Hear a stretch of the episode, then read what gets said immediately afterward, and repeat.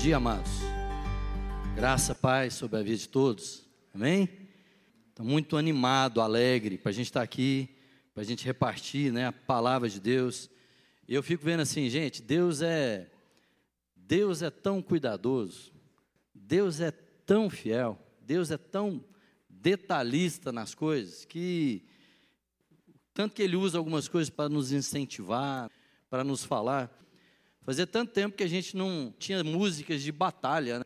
falando sobre batalha, guerras do Senhor, como é que Deus nos conduz na vitória nas nossas batalhas, né? E hoje parece que foram concentradas todas elas. E a pregação tem a ver com isso. E eu falei assim, poxa vida, Deus está ali assim, Ele passa a mão na sua cabeça e fala assim, eu estou nisso antes de você. Eu estou nisso antes de você, porque eu tenho uma palavra para dar para minha família. Eu tenho uma palavra para animar os meus filhos. Né? Porque você pode pensar assim, a gente como pregador, a gente sempre fica em crise, buscando de Deus, qual é o tema, qual a palavra, né? sempre surgem várias. Eu fico tão grato no meu coração quando essas coisas acontecem, porque elas vêm assim, testificar de uma forma tão tremenda que o Espírito Santo tem um plano antes de nós. Amém, querido? E por isso que a gente assim sempre pode se oferecer e se entregar sem medo àquilo que Deus quer fazer através de nós. Porque Ele tem um plano, e o plano dele é maior do que as nossas competências, o plano dele é maior do que as nossas capacidades. Amém? O André citou aqui e falou, né? As misericórdias do Senhor se renovam sobre nós. Nós somos um povo movido por misericórdia. O combustível da nossa vida é misericórdia, é Deus olhar para nós, saber que somos miseráveis, nós nos reconhecemos como miseráveis e saber que Deus nos ama apesar disso tudo. E Ele derrama sem medida do seu espírito e de todas as suas virtudes sobre nós, apesar de não merecermos, só pela graça. Amém, queridos? E o nosso desafio hoje é a gente pegar um dos textos, talvez dos mais conhecidos da palavra, para buscarmos assim algumas orientações de Deus em relação a a justamente as batalhas que a gente tem enfrentado. A gente tem testemunhado muita gente perto de nós com batalhas de todas as formas. Nós temos visto batalhas assim terríveis nos relacionamentos, nas casas, casamentos tendo assim desafios muito fortes né? e coisas que para nós beira quase a loucura as coisas que estão acontecendo. Desafios de emprego, muita gente aí é, realmente assim com toda a crise que a gente vê, todo o desafio Brasil, né? o desafio tudo que nós estamos vivendo, o desafio de é, os clientes que não chegam, o emprego que não vem. Irmãos, nós todos nós estamos sendo desafiados e as batalhas são muito maiores do que a gente imagina. Eu queria que a gente meditasse sobre esse contexto, né? E usar para isso aquele texto lá de Davi versus Golias.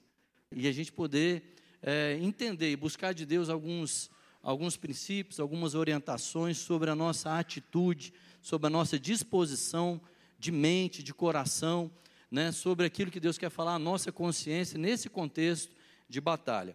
Nós não vamos ler o texto todo, mas abre aí em 1 Samuel, capítulo 17. Eu queria, é um capítulo grande, eu queria citar algumas coisas só que a história é muito conhecida, né? Acho que todo mundo conhece, não tem ninguém que nunca tenha ouvido falar. Então, nós não vamos ficar aqui lendo o texto todo. Mas lá em 1 Samuel 17, a partir do versículo 1, fala assim: Os filisteus juntaram suas milícias com o objetivo de guerrear em Socó, uma cidade de Judá. Acamparam num lugar conhecido como Éfes Damim, fronteira sangrenta, que ficava entre Socó e Azé. Qual o nome do lugar, né? O nome Éfes Damim, no hebraico, quer dizer fronteira sangrenta. Eu acho que isso aí um, é um nome que testifica muito assim como que nós nos sentimos nessas nossas batalhas. É a coisa está pegando, né, para tudo quanto é lado. E aí, pessoal estava, eu vou citando, tá? Não vou ler todos os versículos, mas eles se reuniram nesse vale e normalmente o povo se posicionava no, num lado de uma montanha, tinha uma montanha, e os filisteus ficavam de um lado de uma montanha, os judeus ficavam do outro lado, numa outra montanha de frente, de forma que tinha um vale que separava. O vale era o lugar da bagunça, o vale era o lugar da, da, da, da batalha, mas eles ficavam né, nos montes de frente um para o outro, ficava aquela provocação mútua. Né? E aí saía um dos gigantes lá, que era o Golias, e todo mundo lembra o tamanho do bicho, né? o tamanho da, da lança dele, né? que ele era alguém que amedrontava. E ele ficava desafiando o povo de Israel, e falava assim: ao invés de brigar todo mundo, escolham um guerreiro entre vocês, e vamos nós lutar, eu e ele, e quem vencer terá o outro como escravo. Então, era um ambiente de desafio, aquela proposta mesmo de minar forças, né? Algo assim de extrair o vigor. Imagina você ver um cara lá, o Golias era descendente lá dos Enaquins, que eram gigantes, né, que tinham habitado a terra. Ele tinha três metros de altura. Imagina um guerreiro daquele. E a palavra de Deus diz lá no versículo 11 que quando Saul e todo Israel ouviram tal propósito filisteu, encheram-se de espanto e de temor. Então é importante a gente ver esse contexto, né? Tava todo mundo com o coração apavorado, né? Apavorado e, e atemorizado. E aí Davi, ele começa então a falar no versículo 12 sobre Davi. Davi era filho de Jessé e Davi era o oitavo filho de Jessé. Davi era o filho caçula. Né? Os filhos mais velhos tinham ido para a batalha. E o Davi, menorzinho, tinha ficado cuidando das ovelhas. Ele era o filho mais novo. E ele cuidava das ovelhas, mas o pai mandava ele cuidar dos irmãos. E falava assim: Davi, deixa as ovelhas aí, vai e leva ah, alguns alimentos lá para os seus irmãos no campo de batalha. E ele ia, né? ele ia lá, procurava os irmãos, e nessa ocasião aqui, os irmãos estavam na frente da batalha, o pessoal já estava armado, pronto, em posição de batalha, estavam lá, e Davi foi lá na frente, né? E já tinha 40 dias, né? no versículo 16 falei que tinha 40 dias que o Golias estava todos os dias, pensa nisso, irmãos, 40 dias de manhã e de tarde, erguendo a voz e fazendo o desafio. 40 dias ouvindo aquele cara falar. E ninguém fazia nada, né? Todo mundo atemorizado, espantado, né? 40 dias é um número muito significativo. Dizem que 40 dias é o tempo de um hábito. Se você quiser mudar um hábito na sua vida, se você conseguir estabelecer uma prática, se você conseguir repetir aquele hábito, né, aquela coisa por 40 dias, né, você se esforça por 40 dias, você conseguindo passar, você consegue estabelecer aquilo, começa a ficar quase que automático depois dos 40 dias. Só que isso é para o bem e para o mal, né? 40 dias a mente do pessoal já estava assim, destruída. Porque a primeira batalha, queridos, antes de acontecer no físico, acontece na nossa mente. A primeira batalha acontece na nossa mente e na disposição do nosso coração. É isso que Satanás tenta fazer. É isso que Satanás tenta minar. Ele quer trabalhar e ele quer arrancar a confiança do nosso coração. E Golias fazia isso por 40 dias. E aí, o Jessé falou para Davi, falou, vai lá, leva esse trigo, leva esses pães para os seus irmãos, vai lá no acampamento. Os seus irmãos estão com Saul todos lá lutando contra os filisteus. Lutando nada, né? Estava todo mundo tremendo, batendo os joelhos, mas estava pelo menos frente a frente com os inimigos. E aí Davi, de madrugada, ele deixou as ovelhas com outro pastor e foi lá obedecer o seu pai. Foi lá levar os alimentos para seu pai. Chegou lá, bem na hora que as posições de batalha estavam formadas, Golias fazendo o seu desafio cotidiano, e os soldados, ele ouviu os soldados dizendo como é que o rei abençoaria, recompensaria aquele que fosse lá e derrotasse o Golias. E Davi perguntou: quem é que receberia? O homem que matasse o filisteu. E ele dizia: Quem é esse filisteu incircunciso para desafiar os exércitos do Deus vivo? É, e aí os homens respondiam, ele ia para outro lugar e ouvia a mesma coisa. Mas nesse contexto, o irmão mais velho de Davi ouviu que Davi estava falando isso e deu um rala no Davi, deu uma reprimenda. Davi, o que, que, você está fazendo aqui? Com quem que você deixou as poucas ovelhas lá no deserto? Aí ele fala assim: Bem conheço a tua insolência e a malícia do teu coração. Vieste para assistir a batalha. E Davi replicou: O que, que eu fiz? Agora não posso nem falar nada. Briga de irmão. Aquelas coisas assim de um ranhetando com o outro, tal, um desprezando. E aí Davi naquele contexto. E aí Davi deixou o irmão, foi falar com outros e ele foi falando com várias pessoas. Foi quando Saul percebe, ouve falar de Davi, chama Davi para conversar e ele fala assim: Olha, Davi, você está falando que você pode estar contra os filisteus, mas você não dá conta, Davi. Esse cara é um guerreiro treinado, você é só um menino. Você é só um menino. E esse cara, de menino, desde menino, ele é guerreiro. Você é só um menino. Mas Davi falou assim: Olha, quando o teu servo apacentava as ovelhas de seu pai, surgia um leão, um urso feroz, que arrebatava uma ovelha. Eu o perseguia e o atacava, e arrancava a ovelha da sua goela. E se ele vinha contra mim, eu agarrava pela juba. O teu servo venceu o leão e o urso, e assim será com esse incircunciso, como se fosse um deles, porque ele desafiou os exércitos do Deus vivo. Davi disse mais: E a Vé, Deus Jeová, que me livrou das garras do leão, me livrará também das mãos deste filisteu. E aí Saul, né, falou assim, já que o menino está obstinado, vamos pôr ele para batalhar. E Saul pegou então a armadura dele e colocou em Davi. Só que só para lembrar, quando Saul foi escolhido rei, por que, que ele foi escolhido rei? Como é que ele foi escolhido?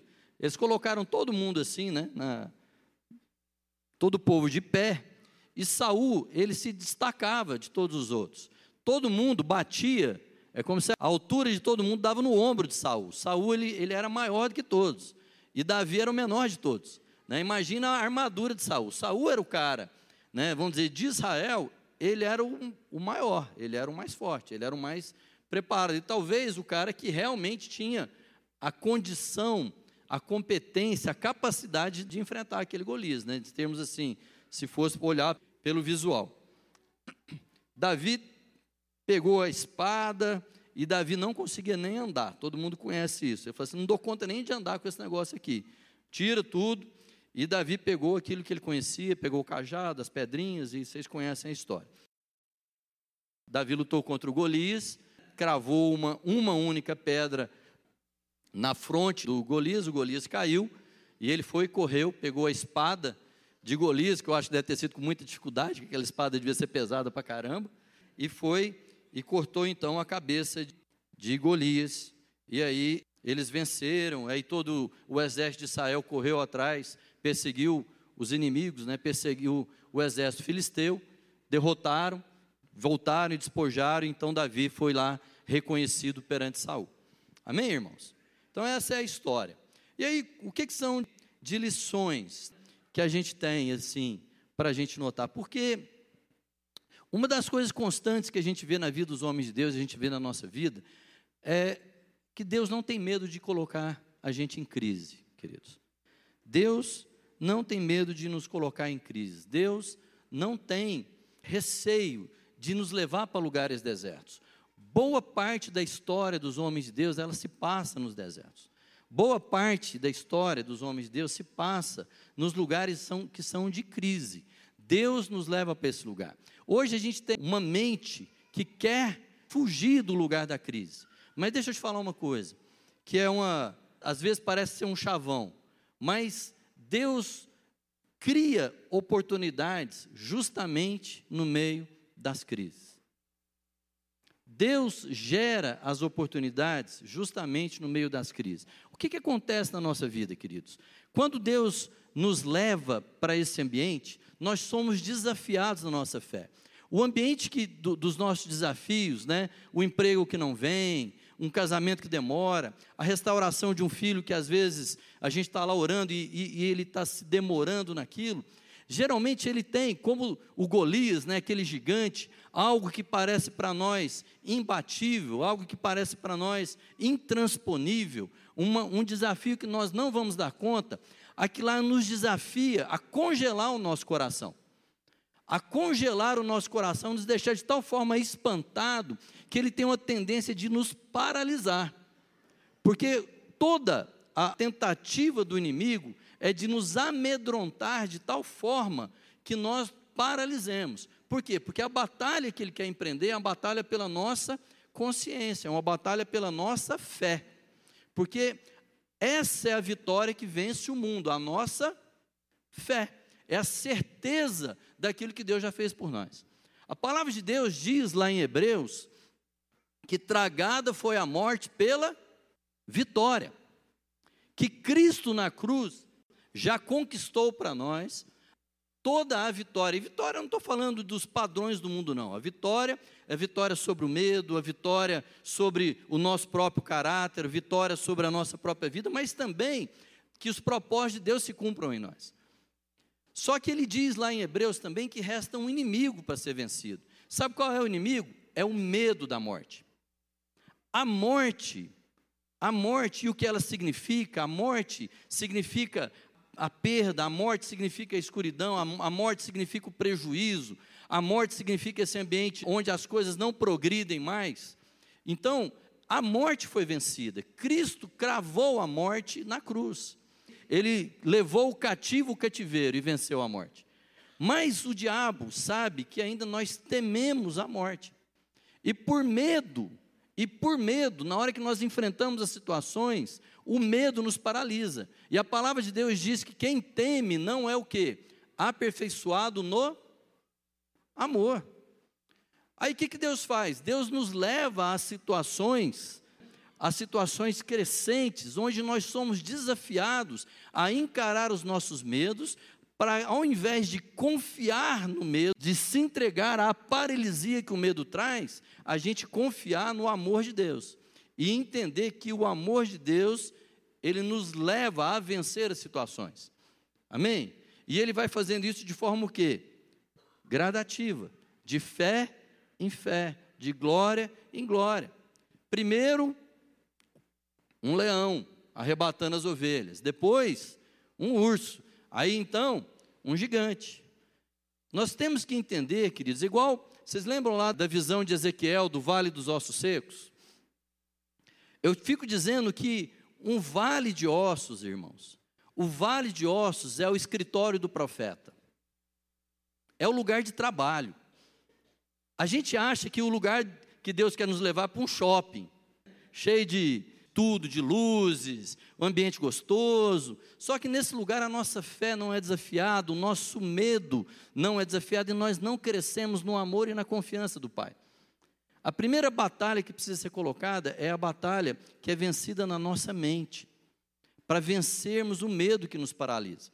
Porque quando nós conhecemos o amor de Deus, nós entendemos que Ele é capaz de vencer toda aquela situação, mas nós precisamos vencer o medo. Quando Ezequiel foi levado na visão a olhar o vale dos ossos, andar no meio, Deus é tão interessante porque Deus pega o profeta e fala assim: olha o vale. E a narrativa que ele dá é uma narrativa muito rica de detalhes. Ele passa pelo meio dos ossos, ele começa a ver, ele, ele vê a quantidade de ossos. É, é, muito grande, ele olha ao longe e vê aquela quantidade de ossos, ele percebe a qualidade dos ossos, e fala assim: esses ossos estão muito secos, que lá não tinha nem urubu, porque não tinha mais resto de carne naqueles ossos, era só osso, sequíssimo. Entendeu? Então, era como se fosse assim a morte elevada à enésima potência, o negócio assim não tinha saída. E Deus nos leva a avaliar situações da nossa vida e a avaliar com critério. A gente começa a ver situações e fala: gente, está muito ruim. É muito problema e problema difícil de lidar batalha é grande, o gigante é grande, a lança dele é pesada. Né? Nós não temos capacidade, a gente começa a olhar essa situação. Mas Deus nos leva a olhar. O problema não é avaliar a condição que nós estamos vivendo. O problema não é saber lidar com a situação e saber perceber o que está acontecendo. O problema é como nós respondemos à situação seguinte. Porque assim que o profeta acaba de dar uma olhada naquele vale, eu fico vendo a cena, né?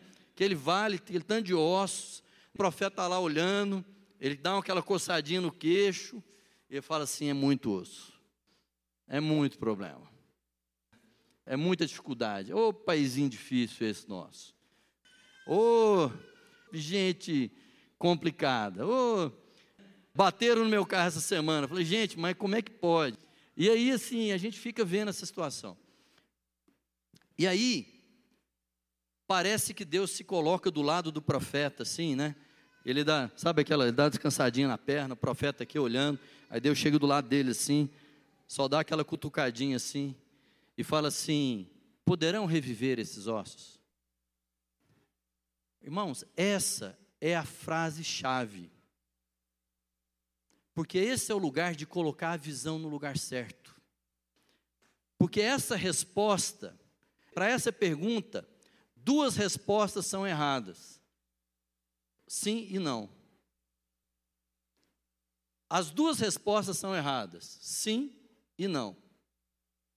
Porque todas as vezes que eu olho para uma situação e quero dizer o que eu posso esperar dela, eu quero determinar como é que ela vai ser, eu quero dizer, eu quero deixar e falar assim, eu consigo dominar sobre o que vai acontecer. A resposta do profeta é fantástica. Ele deixa de olhar para a situação, porque se ele fala sim, ele olha para a situação e fala assim: ele olha para a situação, olha para ele e fala, eu dou conta. Pronto, frustração, porque ele não dá conta. Ou senão ele fala assim: não, eu não dou conta. Mas a referência está assim nele. Na hora que Deus dá aquela cutucadinha e fala assim: poderão reviver, aí ele está olhando aqui, aí de repente ele para, ele olha para aquele que fala com ele. Ele olha para o poder para aquele que fala com ele. Ele olha para a vontade daquele que fala com ele. Ele reposiciona as expectativas dele. Ele reposiciona as capacidades dele. Ele reposiciona a esperança de onde virá o poder para resolver a situação. E ele diz: Senhor, somente tu sabes. Porque se o Senhor quiser que seja sim, é sim. Se o Senhor quiser que seja não, é não, e está tudo certo. E todas as coisas, seja no sim, seja no não, cooperam para o bem daqueles que amam a Deus. Nessa hora, eu sou levado a entender que o amor de Deus se aperfeiçoa na minha vida. O conhecimento de Deus, o conhecimento do seu amor, o conhecimento de um Deus que me ama mais do que eu sou capaz de me amar, um conhecimento de um Deus que ama meu filho, o conhecimento de Deus que ama meu marido, o conhecimento de Deus que tem um propósito para mim e ele deseja, ele tem uma vontade desse propósito maior do que eu mesmo.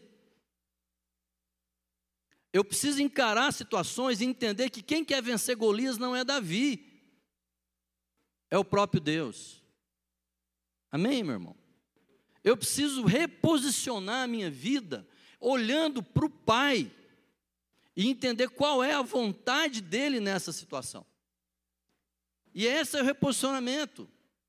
Porque se eu continuo temendo, se eu continuo com medo, e o medo me aprisiona, não é errado ter medo, irmão. O errado é continuar com o medo. O errado é permanecer paralisado por conta do medo. Tenho certeza que Davi foi ali assim, né? Ele fazia declaração de fé, avançava, né? Eu fico lembrando de Gideão e tantos outros. Mas eles não se deixavam paralisar por medo, porque nesse contexto, Deus vai fazer a gente crescer no conhecimento do seu amor. E a gente adora a quem a gente conhece. A gente ama a quem a gente conhece. Aí a palavra de Deus diz que isso vai gerando em nós o conhecimento de Deus. E isso é a força suficiente para nos fazer vencer as batalhas. Deus estava comigo quando eu venci o leão. Deus estava comigo quando eu venci o urso. Deus continua comigo para vencer as situações que estão à frente de mim. Eu não preciso mais andar e ficar paralisado frente a elas. Eu posso avançar para aquelas que estão à frente de mim. Jesus disse claramente: No mundo tereis mais tens bom ânimo.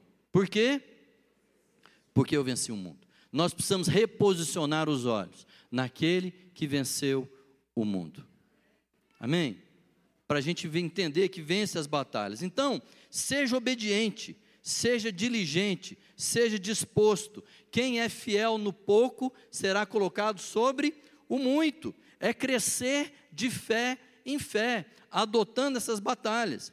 entendendo, irmãos, que Deus quer que a gente lide com as coisas pequenas, para que a gente seja colocado sobre as coisas maiores. Não se canse, não entregue o jogo, porque a sua luta de agora é menor do que a luta de amanhã. Amém? E porque Deus vai te dar a condição, Ele, de vencer a luta de agora. Tem um versículo lá em Jeremias 12, versículo 5, marca aí, Jeremias 12, versículo 5, que eu acho muito legal. Diz assim: Ora, Jeremias, se te propusestes a correr com seres humanos e te cansaste, como poderás competir com os cavalos?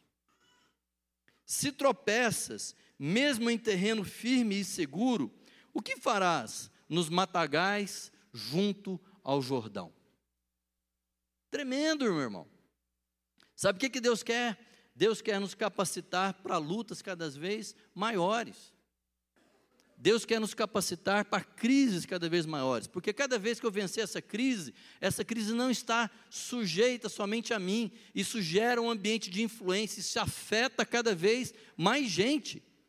Quando Davi venceu o leão e venceu o urso, ele afetava o próprio rebanho, ele afetava a economia do seu pai. Mas quando ele venceu Golias, ele libertou uma nação. Amém, querido? E Deus vai provocando essas coisas para a gente parar de vencer as coisas no ambiente da nossa própria vida, para vencer em ambientes que afetam mais gente. E nos capacitam não a correr só com a infantaria, com aqueles exércitos que vão a pé, mas combater com a cavalaria, que são os guerreiros mais experientes.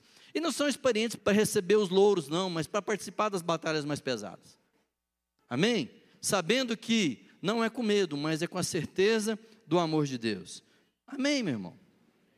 Aleluia. Então, entenda que essas crises não são para gerar em nós paralisia, mas para a gente levantar e perguntar para Deus: Deus, qual é o propósito? Qual é a vontade? Senhor, tu sabes o que, que o Senhor quer, o que, que o Senhor quer que eu me movimente. Outra coisa, meu irmão, não espere 100% de aprovação. Tem hora que a gente quer andar e a gente quer um ambiente onde todo mundo confirme com a cabecinha, fala, não, é isso mesmo, vai nessa, está tudo certo, né? Não atente para as palavras do seu inimigo dizendo que você é um cão, não atente para as palavras do seu irmão mais velho que te conhece muito, que despreza aquilo que você está fazendo e fala assim: Cadê aquelas poucas ovelhas? Nós estamos cuidando de coisas mais importantes aqui. O que, que você já fez? O que, que você dá conta? Ou às vezes o desprezo dos irmãos e até do rei. Fala, você é um menino, você é um fracote.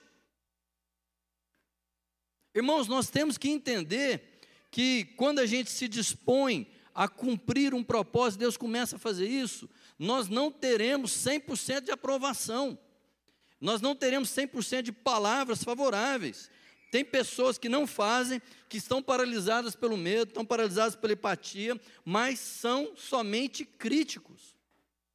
E nós não podemos nos deixar tomar, influir e contaminar pela palavra dos críticos.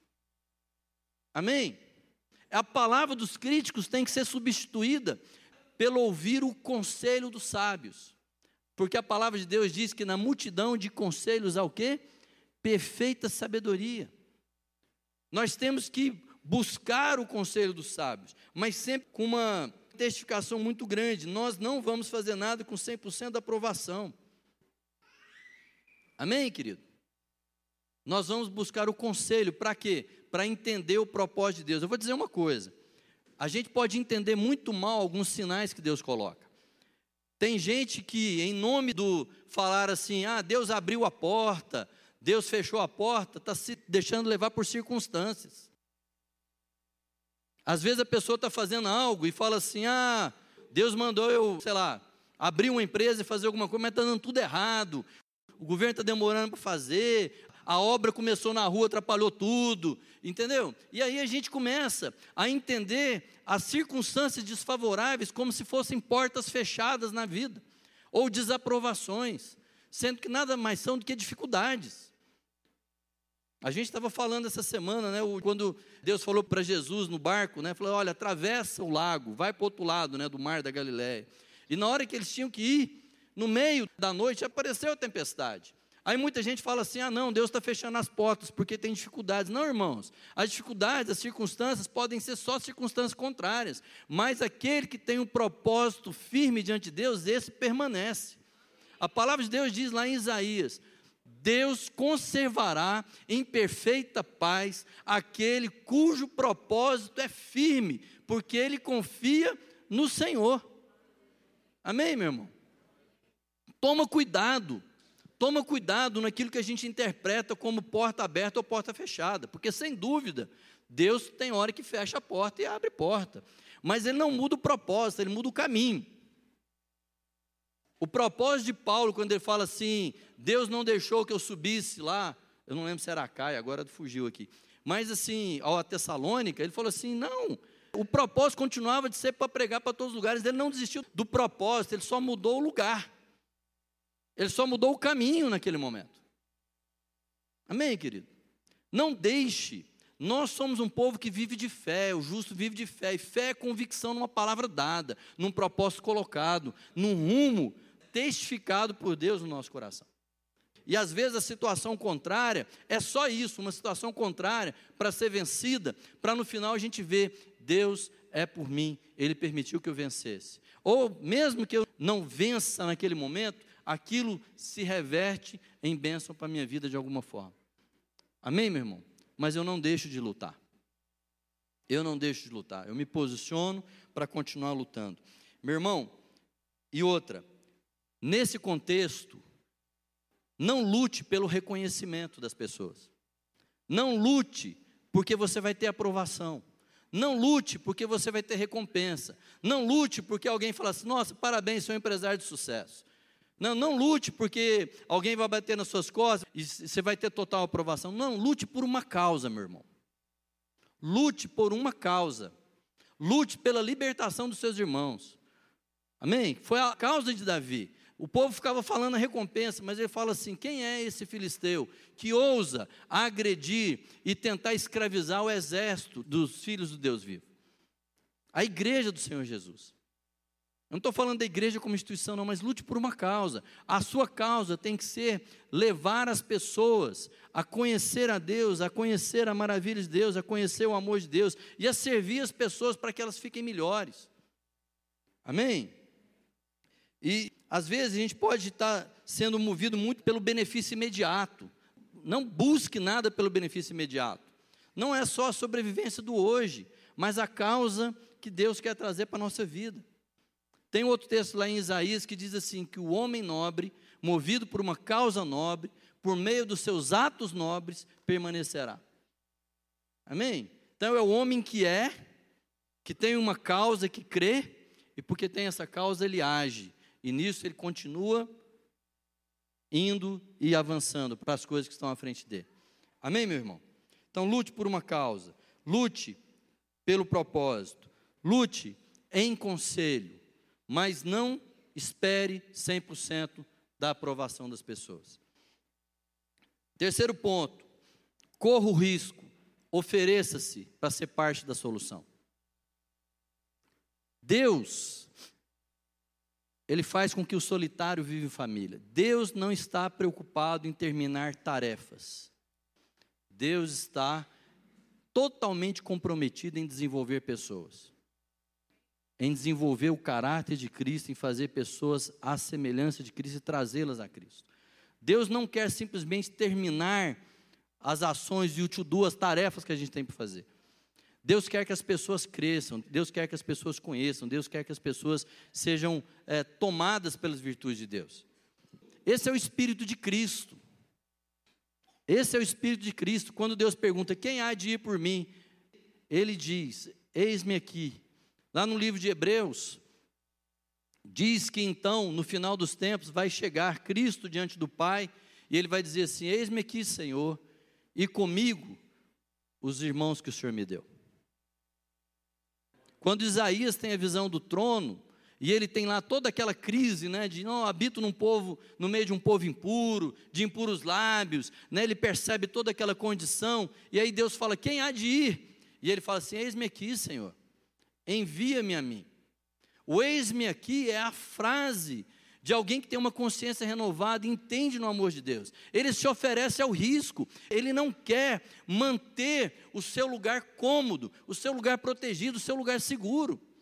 Tende em vós o mesmo sentimento, a mesma convicção, a mesma certeza que havia em Cristo Jesus, pois ele, sendo Deus, não tomou por certo, não tomou por dado o estar com Deus e ser como Deus, mas antes a si mesmo se humilhou e, tomando a forma de homem, se humilhou ainda mais e foi até a morte de cruz. Amém, queridos? Ele se disponibilizou a sair do lugar seguro. Corra o risco, Davi ali, ele correu o risco. Ele correu risco. É um risco, a gente pode dizer sem dúvida que é um risco calculado, porque é um risco debaixo das mãos do Senhor. É um risco que a gente corre, a gente pode falar de risco, há risco em andar com Deus.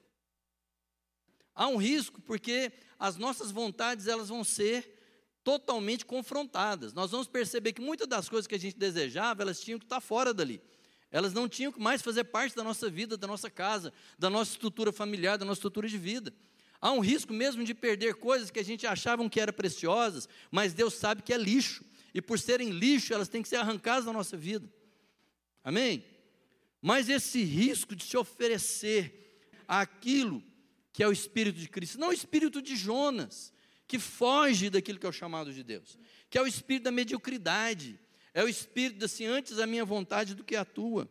Tem gente que tem medo de errar, de fracassar, de ser ridicularizado e de tentar, e porque tem medo, e porque são tomados pelo medo, começam a viver uma vida de tábua rasa, de mediocridade. Mediocridade é a média. Ele não vive nem o ápice, nem o, o vale, mas vive na média. A média é medíocre. Está entendendo, queridos? Com medo da derrota, ele não corre o risco da vitória. Está entendendo? Gente que não se arrisca a relação. Tem gente que tem medo de pedir perdão por alguém, de ser ridicularizado, de ser rejeitado, mas ele corre o risco de perder uma relação segundo aquilo que é o propósito de Deus, porque ele tem medo, ele tem medo de ir lá. Irmãos, viver com Deus é correr risco risco de entregar o controle dessas coisas totalmente a Deus. Eis-me aqui. Você imagina um moleque ruivo, de boa aparência, sem nada de guerreiro, se prontificar a lutar com um gigante daquele. Amém, meu irmão? Então, ao invés, eu falo o seguinte: a gente no Brasil, a gente sofre o complexo da arquibancada. Sabe o que é o complexo da arquibancada? Todo mundo é técnico de futebol. Você fica lá assistindo o jogo, você sabe tudo que o goleiro tinha que fazer, tudo que o técnico tinha que fazer, como é, as posições certinho do jogador, só que você não entra para o jogo. Você xinga o juiz, você fala mal do bandeirinha, você fala mal do goleiro, você fala mal de todo mundo. Mas entrar em campo para jogar mesmo, ninguém entra. E nós somos assim, uma nação de críticos. E Deus está falando assim: não, ofereça-se. Ofereça-se para você ser a solução. Eu fico pensando no chamado de Deus com Moisés. Ele falou assim: Moisés, vem cá, vamos conversar aqui. Apareceu lá, chama de fogo, sarça ardente, que negócio, né, aquele espetáculo. E aí Deus fala assim: olha, meu povo está aí escravo, está clamando, está sofrendo, né? Há muito tempo. E Moisés podia falar assim, eu com ele na verdade falou, né? E assim, e eu isso, né? E, o que, que eu tenho a ver com isso? E, e é engraçado, porque Deus, se Deus tivesse preocupado somente na libertação do povo, ele ia lá sozinho e aparecia pessoalmente para Faraó, matava um farol de medo, ou nem nada, estalava os dedos. Mas Deus quer fazer através de alguém. Ele falou assim: Moisés, meu povo está sofrendo, então vai tu ser a libertação dos seus irmãos. Amém, querido? Esse é o chamado. E nós podemos fazer o êxodo aqui. Para quê? O Brasil está carente de saúde. Irmãos, com esse chamado, seja uma resposta. O, o Brasil está carente de educação. Irmãos, sejamos a resposta. Vamos correr o risco para não pensar somente as batalhas que afetam as ovelhinhas da nossa economia pessoal, mas de perceber aqueles gigantes que têm assolado toda a nossa cidade, todo o nosso país e confrontarmos isso aí. Eis-nos aqui. Amém? Tem gente que gosta de falar assim: Eu sou filho do rei, né? Sou filho do rei. Acho que o cara não tem noção o que era ser filho do rei. Olha o que é ser rei, né? Ele era a parte judiciária, tinha que cuidar do problema dos outros. Ele, quando invadia, era ele que tinha que tomar uma atitude. Não, não, ele tinha que organizar todo mundo, resolver as pendências das pessoas. Se faltava, dava crise de alimento, ele que tinha que ir atrás do negócio. Tem gente que é só o benefício da função e não quer os tombos que vêm junto. Estão entendendo, queridos? Por que, que a gente não quer? Porque tem alguma outra coisa trazendo e prendendo o nosso coração. Medo. Medo, o medo de se dar, o medo de se entregar, o medo de ter em nós o mesmo sentimento que havia em Cristo Jesus. E a gente não entende porque muitas das batalhas estão sendo perdidas, porque a gente está tentando buscar tanto esse lugar de segurança. A nossa vida ela começa a ser então uma sucessão de lutas maiores, com uma sucessão de conhecimento maior de Deus e, portanto, de vitórias cada vez maiores. Nós vamos ser colocando cada vez em coisas maiores. E Deus sabe, eu não estou falando isso aqui para ficar coçando o ego de ninguém, não. Eu estou falando isso para que a nossa vida tenha cada vez mais significado naquilo que é o propósito de Deus. Eu quero te perguntar: quantos livros você está lendo? Você continua estudando? Você está se fazendo melhor? Você está se preparando mais para o seu trabalho? O que você está fazendo para ser um marido melhor? Que você está fazendo para ser uma esposa melhor? Você está aprendendo receita nova para você fazer para o seu marido e receber mais gente em casa? Ou né, vice-versa? Você está. Como é que você tem feito isso, meu irmão? Ou você tem deixado a vida na mediocridade? Você quer só que as pessoas se adaptem para oferecer um ambiente melhor para você? Ou você está dizendo, eis-me aqui, Senhor, usa-me a mim? Você está entendendo? Nós estamos aqui, né, como diz os pregadores, a gente prega para incomodar os acomodados e acomodar os incomodados. Amém, irmão? Eu quero realmente que você. De vez, se você sair com raiva de mim, não tem muito problema, não. Brincadeira. Sai não. Nós queremos abençoar a sua vida. Meu irmão, e outra coisa. Não espere, não entregue a ação a quem você acha que é o mais competente. Davi podia ter deixado a ação toda para Saul. Às vezes a gente quer, não, deixa lá para o pastor André, pastor André é tão jeitoso, ele sabe lidar com as situações. Deixa lá para o chefe, o chefe sabe lidar com as situações. Mas Deus está falando com você, é a sua chance de crescer.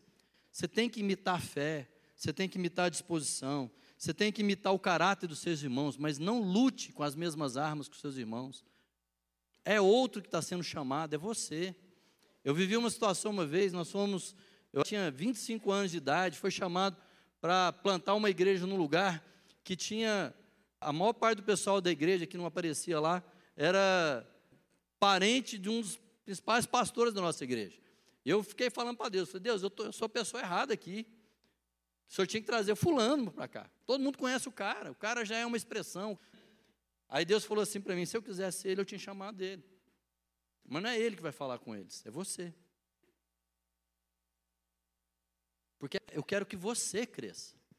Porque a gente quer entregar a luta para os nossos irmãos, com as armas deles, com o jeito dele, com o jeito que ele luta, com a lança. A lança tem que pegar desse jeito e jogar. Não, eu quero é uma funda, eu quero uma pedra, eu quero é um estilingue. Está entendendo, meu irmão? A gente quer olhar para as pessoas e imitar o que elas fazem.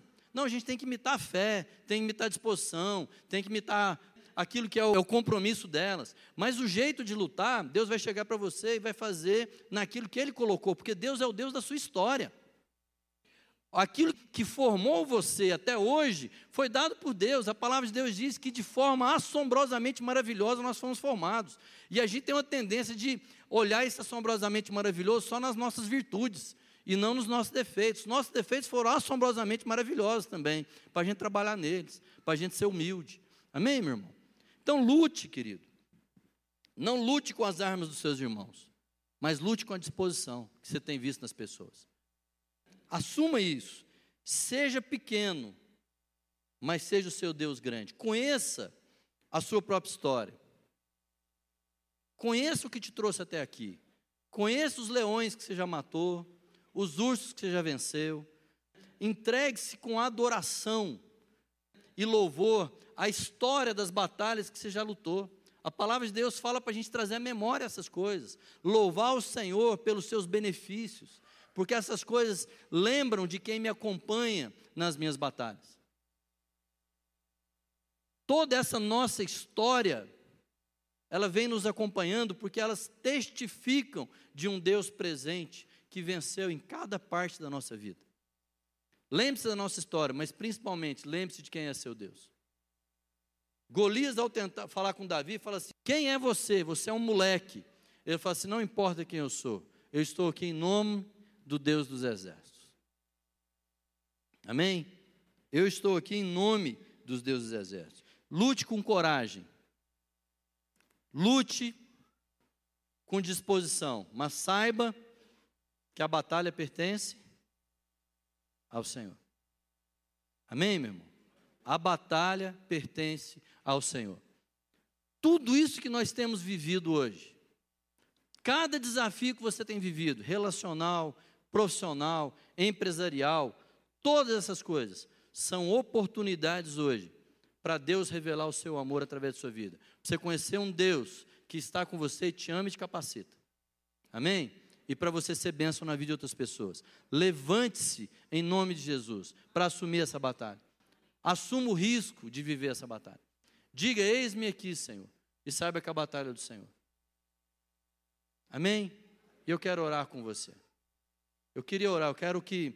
Quem, quem quer se dispor, né? quem está vivendo lutas aí e quer se posicionar diante do Senhor, quer fazer um apelo mesmo, né? para que você tome uma ação aí de, de declaração de fé. Você fique em pé no seu lugar. E eu queria orar com você e por você. Para que essa mesma disposição lá de Davi, tudo isso, possa assim ser inundado no seu coração, que o Espírito de Deus seja derramado em você e as escamas dos olhos sejam arrancadas e seu coração seja cheio de ânimo, de coragem, de você ver Deus, ver o Senhor em todo esse processo. Amém? Levanta os seus braços ao Senhor, feche os seus olhos, faça essa oração, Deus, eu quero entender isso, Deus, ser como Davi, com a mesma disposição, Deus. Age no meu coração. São muitas as lutas, ó Pai. São grandes os gigantes. Pai, são desafiadoras as situações. Deus, mas se o Senhor é por nós, quem poderá ser contra? Agindo o Senhor, quem impedirá? Deus nos ensina, nos ensina mesmo, Deus a lutar não por nós mesmos, não pelos benefícios, não pelas recompensas, Deus, mas por essa causa, por esse propósito que o Senhor tem colocado sobre nós. Pai, vê essa igreja agora, cada pessoa que está aqui de pé, Senhor, o Senhor sabe as lutas, ó Pai, que cada um tem vivido. Abre a nossa mente para vermos como o Senhor vê. Deus, o Senhor pode reviver todos esses ossos. O Senhor pode vencer as batalhas. O Senhor sabe.